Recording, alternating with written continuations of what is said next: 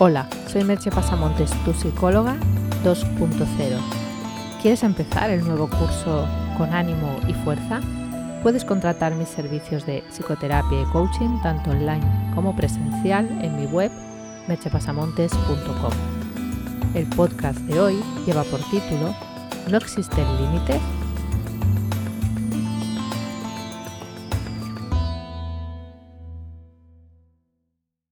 Desde algunas corrientes de la psicología de la autoayuda y el coaching se ha vendido la idea de que todos tenemos todos los recursos para conseguir lo que queramos.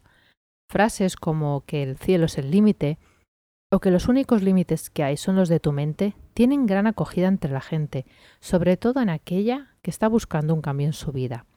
Y eso no está mal, si nos lo tomamos simplemente como una frase motivacional, sin más. El problema es si nos creemos a pies juntillas esas afirmaciones. Porque el problema de esas afirmaciones es que no son totalmente ciertas. Por mucho que nos gustara pensar que es así, que no existen límites, la realidad es otra.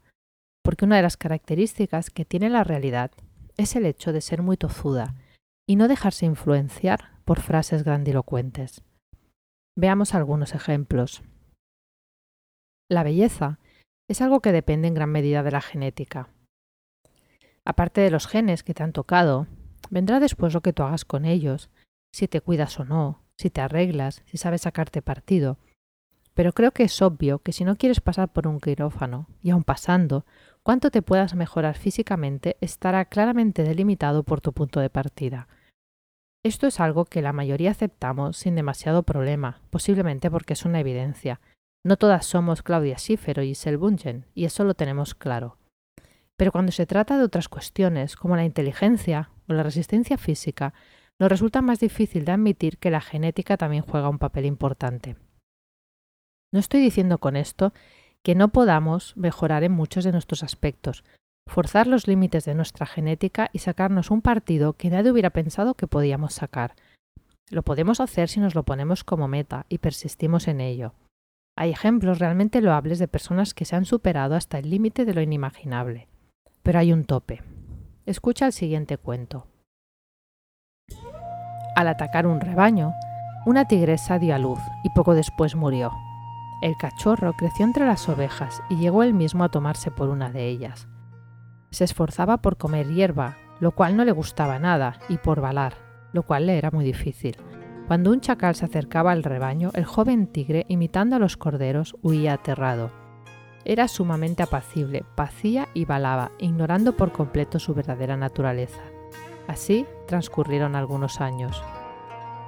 Un día, un tigre adulto surgió en lo alto de un peñasco que dominaba una llanura. Todos los corderos huyeron y el tigrecito con ellos.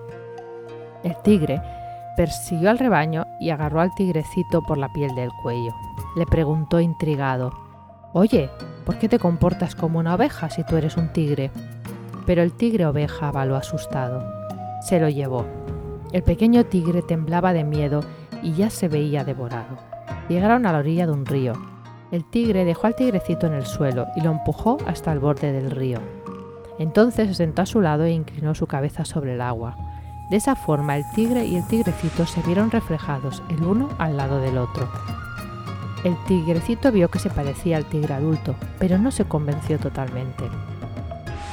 El tigre oveja seguía creyéndose una oveja, hasta tal punto que cuando el tigre recién llegado le dio un trozo de carne, ni siquiera quiso probarla. ¡Pruébala! le ordenó el tigre. Asustado, sin dejar de balar, el tigre oveja probó la carne. En ese momento la carne cruda desató sus instintos de tigre y reconoció su verdadera y propia naturaleza. El tigrecito comprendió cuál era su verdadera condición y los dos animales se alejaron juntos. Si eres un león, actúa como un león. Si eres una oveja, actúa como una oveja. Pero no trates de ser un león si en realidad eres una oveja. Te comerán vivo. Lo que te aporta un psicólogo es esa conciencia del límite, no como una barrera infranqueable, sino como la seguridad de que te estás moviendo dentro de tus potencialidades y capacidades. Todos tenemos un tope en determinados aspectos y cuando alguien te empuja fuera de ese tope, no te está sacando de tu zona de confort, sino que te está empujando contra un muro que no puedes derribar. Decir a las personas que no existen límites es engañarlas. Y digo un psicólogo porque en el currículum formativo del psicólogo se estudia la mente, la psicopatología, la neurofisiología y el cerebro, lo que nos da una capacidad mayor que a otros profesionales de la ayuda para poder visualizar esos límites y por tanto también las potencialidades latentes. Vuelvo a repetir que no se trata de limitar a nadie ni de impedirle alcanzar su máximo potencial, sino de no meterle en un callejón sin salida.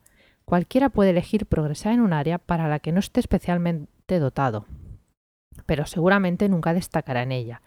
Es una elección y cada persona es libre de hacerla.